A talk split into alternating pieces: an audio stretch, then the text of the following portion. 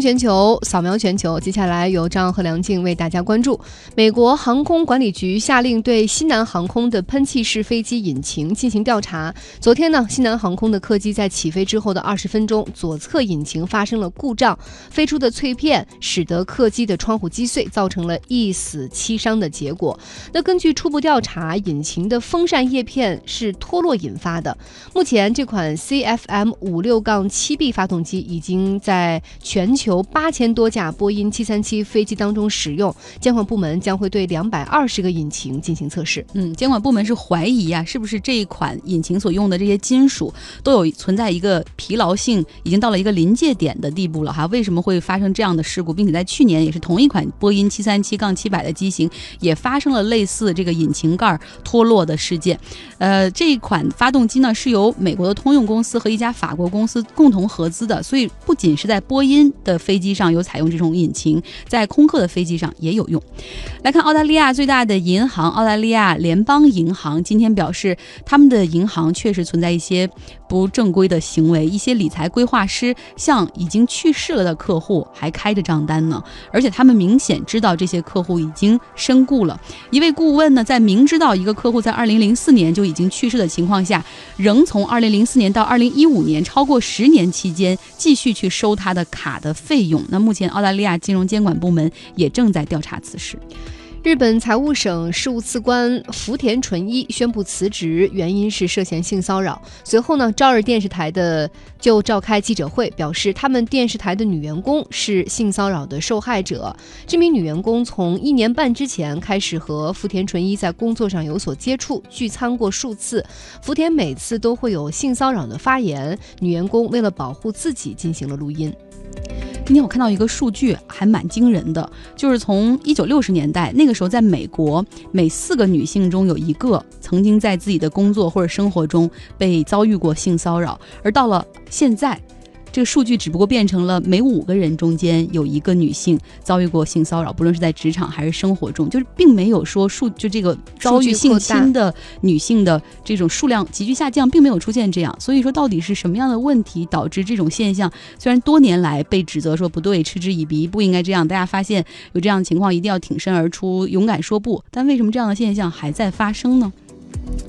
来看美呃北京时间今天早上的六点五十一分，美国宇航局的新的太空望远镜 TESS，它通过 SpaceX 的猎鹰九号运载火箭发射升空，并且顺利入轨了。这个 TESS 我们在过去几天中也在我们的知识分享中给大家来讲过哈，它呢肩负的任务是要寻找太阳系外的行星，然后呢它能够这个看到的这个范围呢没有之前的呃这个开普勒望远镜那么远，但是这样刚好可以和地面上的一些望远镜进行交叉的数据监测，以便来找到看看太阳系外离我们比较近的一些行星到底有没有生命的存在。我们再来关注，IBM 公布了一季度的财报，净利润是十六点七九亿美元，比上年同期下滑了百分之四。那因此呢，IBM 的股价也是大跌了百分之七点五三，创下了自二零一三年以来的最大单日跌幅。再来说说特斯拉的公司创始人 CEO 马斯克，哈，发疯一样的要提高他们的 Model 三的产量。然后目前 Model 三每个月的产量只有两千台，但是他计划要提到每个月六千台。然后呢，他公布了一。项计划就是二十四小时周末不休息的计划，就是七乘二十四小时，这工厂里永远是马力全开的。然后同时，马斯克在给员工的邮件中，今天又补充说了一点，说如果你正参加的会议或者你在接听的电话毫无价值，那我请你们赶紧走出会议室，赶紧挂掉电话，回到自己的工位上去努力工作吧。嗯，所以明显感觉特斯拉为了给市场一个比较正向积极的回馈，哈，已经是要拼了一般的要拼了。对，嗯，最后我们来关注一条新闻。第五十七届米兰国际家具展正在意大利米兰举行，左右沙发登陆了主展馆，成为了米兰家具展自一九六一年创办以来第一家进入主展馆的中国品牌。那米兰国际家具展呢，也堪称全球家具业的奥林匹克盛会，每年会吸引超过三十万的行业内人士前来参展。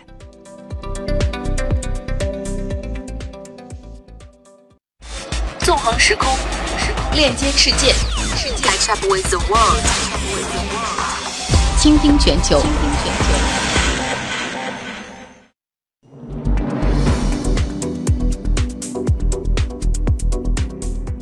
倾听全球知识分享，今天我们要来关注帕米尔高原的上面的动物。帕米尔高原呢，地处在中亚的东南部，中国的最西端，横跨了塔吉克斯坦、中国和阿富汗，也是亚洲多个主要山脉的汇集处。那平均海拔有四千米到七千七百米。在这片神奇的土地上，有哪些珍稀的动植物呢？我们马上连线生物环境保护专家春慧。今天我们要给大家讲的呢是帕米尔高原。我在三月底四月初的时候刚刚去过那里。帕米尔高原实际上是位于我们祖国版图的最西边。说它是高原呢，是因为这里群山汇聚，高峰林立。喜马拉雅山脉、天山山脉、昆仑山山脉、喀拉昆仑山山脉，还有新都库什山脉，这些庞大的山体呢，平均海拔都超过了四千米。说它是中国版图的最西端呢，是因为帕米尔高原和塔吉克斯坦、阿富汗、巴基斯坦等国接壤，是名副其实的祖国的西部边陲。如果我们坐飞机从空中看，整个帕米尔高原呢，就像一个握在欧亚大陆上的巨大的一个手掌。它的小拇指呢是天山山脉，无名指是昆仑山的山脉，中指呢是喀拉昆仑山，食指呢喜马拉雅山，大拇指就是。最下面的新都库什山脉，这五条山脉呢，就像捆绑在地球上的五条绳索，紧紧的系在一起，在这个中心打了一个结儿。这个山节的正中心呢，就是我们说的帕米尔高原。在这个巨大的山节之上，我们可以很清楚的看到世界的第二高峰乔格里峰，也是海拔八千六百一十一米的。乔格里峰，还有被誉为昆仑三圣的穆士塔格峰、贡格尔峰、贡格尔久别峰，这样子可能大家会以为帕米尔高原只是一个拥有高山的一个地方，但实际上并不仅仅是这样，因为在塔吉克语里面，帕是指高寒而平坦的地方，是对河川两旁的湖泊周围的平原的称呼，米尔是高山的意思。在塔吉克、柯尔克孜、哈萨克族人的心中呢，这实际上帕米尔高原是一个高山和河谷共存的、共存的一个地方。就是的确是在这样巨大的山节之上，我们可以清楚的看到山脉之间的冰雪融水，在帕米尔高原上形成了很多的河流，嗯，伊尔羌河等，然后他们就顺着那种地势呢，由高向低的肆意的奔流，山节之间这些。冰雪的融水形成了喷赤河谷、盖兹河谷、伊尔羌河谷，还有塔什克库尔干河谷啊、瓦恰河谷啊、帕米尔河谷等很多很多密集的高原河谷的这种绿洲的这种河谷群，这些就成为了整个帕米尔高原的这样的一个组成的部分。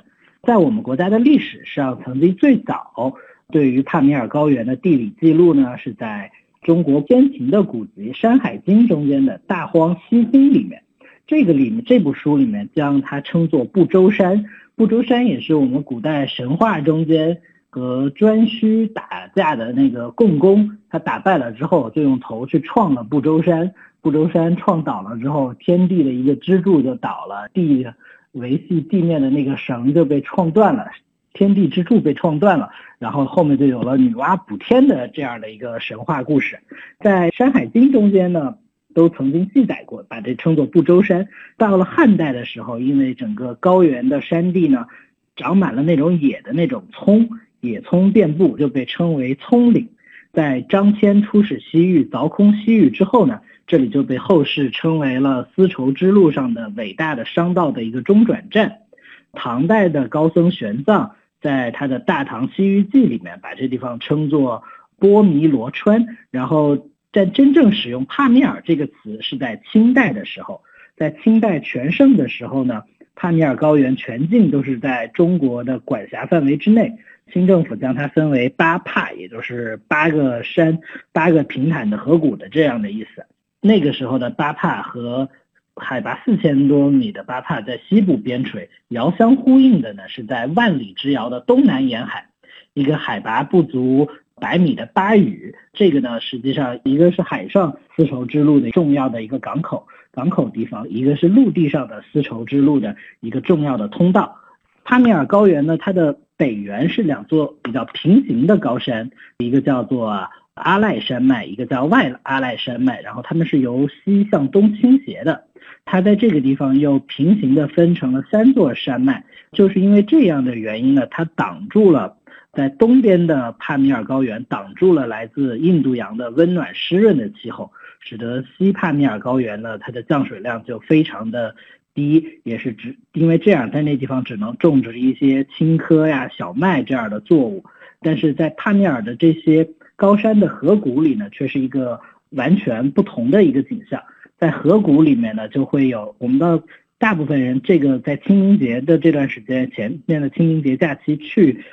帕米尔，就是为了去看那边的杏花。我们很难想象在那样的高原上有那样杏花的存在，但是的确就是由于这种山谷里面的这种河流宽谷的这种存在，在塔县的叶尔羌河谷、马尔洋乡、大同乡、库布西鲁克乡都会有这样的。都能够海拔两三千米的地方都能看到杏花的这样的影杏花的影子，在塔什库尔干县的马尔洋乡的东边有个叫努西敦的地方，这在塔吉克语里面就是杏花的意思。这是中国海拔高度最高的一个杏花的杏花的地方。基本上每这几年的话，就有更多的人就是为了去看那种高原上面的杏花的这种景色。来到我们祖国的最西边。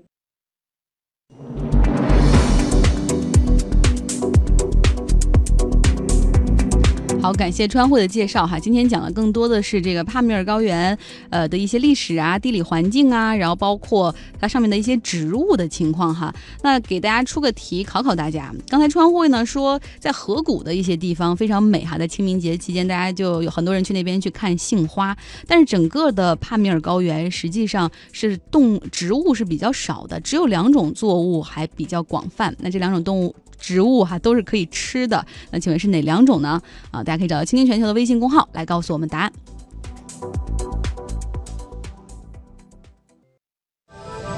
Welcome aboard. We are taking you to the billions. 亿万富翁的秘密，分享他们的习惯与原则，财富和人生。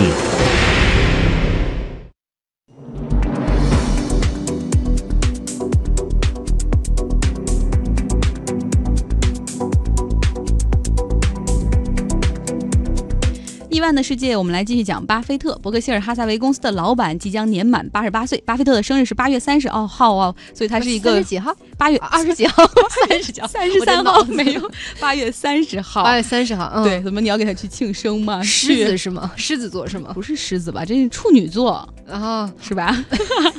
然后他的投资组合五十三年来的平均年收益超过百分之二十。巴菲特全面掌控伯克希尔哈撒韦的时候，当时每股的股价是十九美元，还是个纺织公司。五十三年过去了，如今每股 A 类股的价格是二十一万美元。巴菲特每年的五月初会在奥马哈来举行他的股东大会，今年会在五月五号来举行。昨天和前天我们大概讲了巴菲特进入八十年代末九十年代初他的一些投资风格的变化，其中他对他的一些爱股哈极为的坚持，而他那些投资很多也一直拿到了现在，比如富国银行，再比如说运通银行。呃，我们看到运通银行。就在九十年代、八十年代、九九十年代之前那十年，就每年利润高达百分之十八，然后呢，能够给巴菲特带来很多的收益。但除了这些普通的银行股之外，其实巴菲特还投了一家投行——所罗门。对所罗门公司，可以说巴菲特对其也是倾注了很多的心血哈。他跟所罗门公司除了是大股东之外，其实还有更深一个层次的这种交集。这个交集的结果，我们会在今天这起啊亿万的秘密节目当中最后给大家揭晓哈。在这之前，把话往前说，我们现在给大家介绍一下这个所罗门公司哈。所罗门兄弟公司其实呢，它的公司成立是源于一场家庭的纠纷，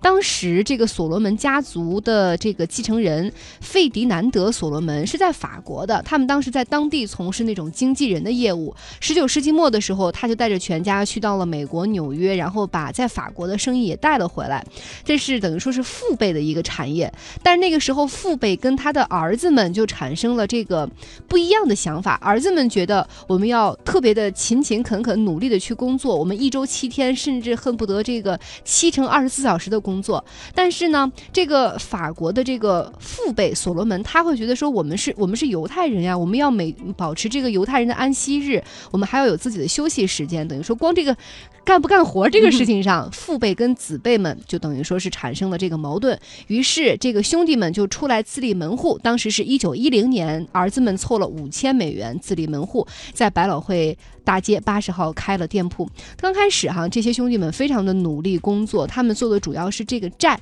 而且那个时候有一句话说，他们可能就是抱了当地的大腿。他们那时候跟这个。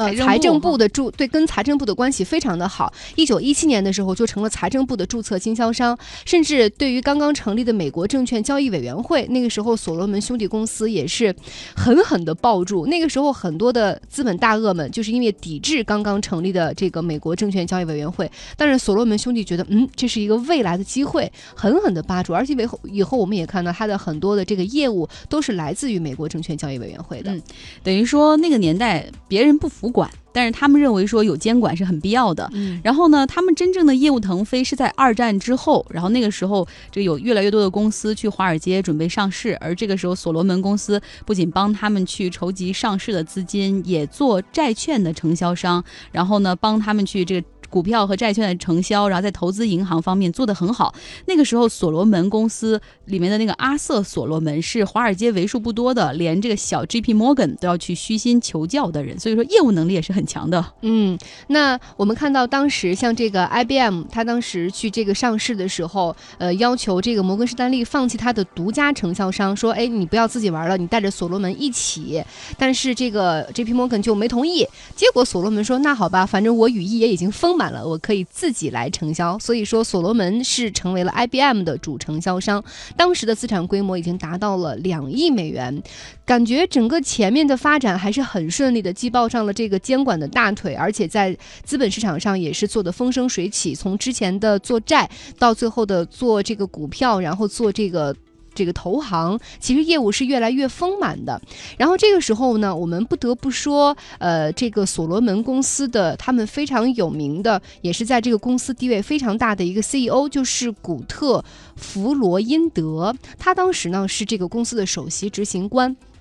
他对于这家公司的可以说是兢兢业业哈，但是那个时候他犯了一个小小的错误，但也不是他的问题，就是因为所罗门公司他特别重视合伙人之间的关系，然后呢，合伙人也是越来越多，很多合伙人希望在这家公司当中可以跟随着公司的成长去分得自己事业和生活上的一杯羹，因此每个合伙人每年会分很多的钱，呃，但那等。而这个 CEO 呢，他虽然觉得不应该分，但是没有办法，他毕竟受制于这样的一种制度哈，就是合伙人制。包括高盛原来也是合伙人制，像所罗门七十位的合伙人，平均每人能够分到七百美元，大家七百万美元啊！大家想一想，其实投行利润并没有他想象中的那么大，但是合伙人这么多，每人拿七百万走，其实对于这个所罗门也这个家公司来说，有点釜底抽薪的感觉。嗯，那到了九十年代的时候，其实所罗门公司的利润就已经出现了锐减。嗯，那出现了锐减，但是没有办法，合伙人还要继续要钱，而这个时候可能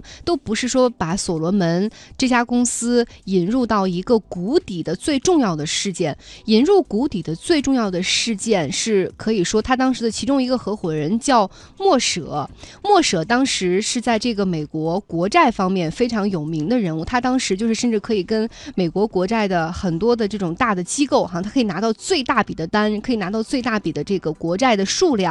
但是莫舍当时呢出现了一个问题，就是他利用自己，呃，他假冒自己手下的水星资产管理公司的名义提出来要拿到十亿美元的这个美国国债的投标，然后呢再把它转卖给假的转卖给所罗门。其实都就是说，如果你一家公司当时承销的一个最高上限就是百分之三十五，这是美国国债的一个要求，你一家公司最高可以拿到百分之三十五的国债，但是那个时候美国国债的这个。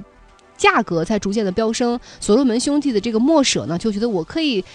也想办法拿到更多的国债到市场上去卖。他想的办法就是说我假冒别的公司，然后卖到我自己的所罗门，然后再把这个东西再往外卖，就等于说是这么倒一下，可以突破这个 百分之三十五的上限。结果没想到这个事情最终暴露了。嗯嗯，也就是他金融手段玩的太。太夸张了哈，结果最后是得不偿失。我们看到九零年的时候，这个所罗门公司的利润锐减，而那个时候像 CEO 和股东手里，甚至连公司一张最新的资产负债表都没有一张，大家都非常担心。然后股东们没有多赚到一毛钱，但是高管们的奖金却逐年在增加。而这个时候不得不说一下，其实巴菲特早就跟所罗门兄弟公司建立了联系，因为当年这个所罗门兄弟公司帮巴菲特去买了那家政府雇员保险公司。然后巴菲特对这家公司印象很好哈，于是呢，巴菲特。就跟这个公司产生了一些不解之缘，是进到这个公司里去当高管了，是吗？对，当时巴菲特先是在所罗门呃所罗门这家公司有七亿美元的优先股，但是呢，我们在说所罗门出现了这个问题，就是因为他的这个造假事件，然后被美国证券交易委员会还有司法部发现，并且开始秘密调查。但是他们公司的那个 CEO 刚开始是已经知道这个墨舍假投标，但是他把这个事儿隐瞒下来了，并且向媒体隐瞒。后来整个事件。纸包不住火的时候，我们就发现所罗门公司在整个华尔街引起了极大的信用的风险。他底下的这些合伙人也开始不玩了，然后他的这些承销商们也不干了，然后又受到了很大的监管的惩罚，整个公司的价格锐减。这个时候，巴菲特才真正的出山，而他出山的方式就是来到了所罗门公司当董事长。嗯，但是不得不说，哎，最后再说一下吧，这个所罗门公司的最后的最终的下场，就是一九九零年代的九。十年代末的时候，他最终是被花旗集团给收了哈，因为实在是这个资产的质量是急剧的下降。嗯，巴菲特的这只爱股最终是并入了花旗。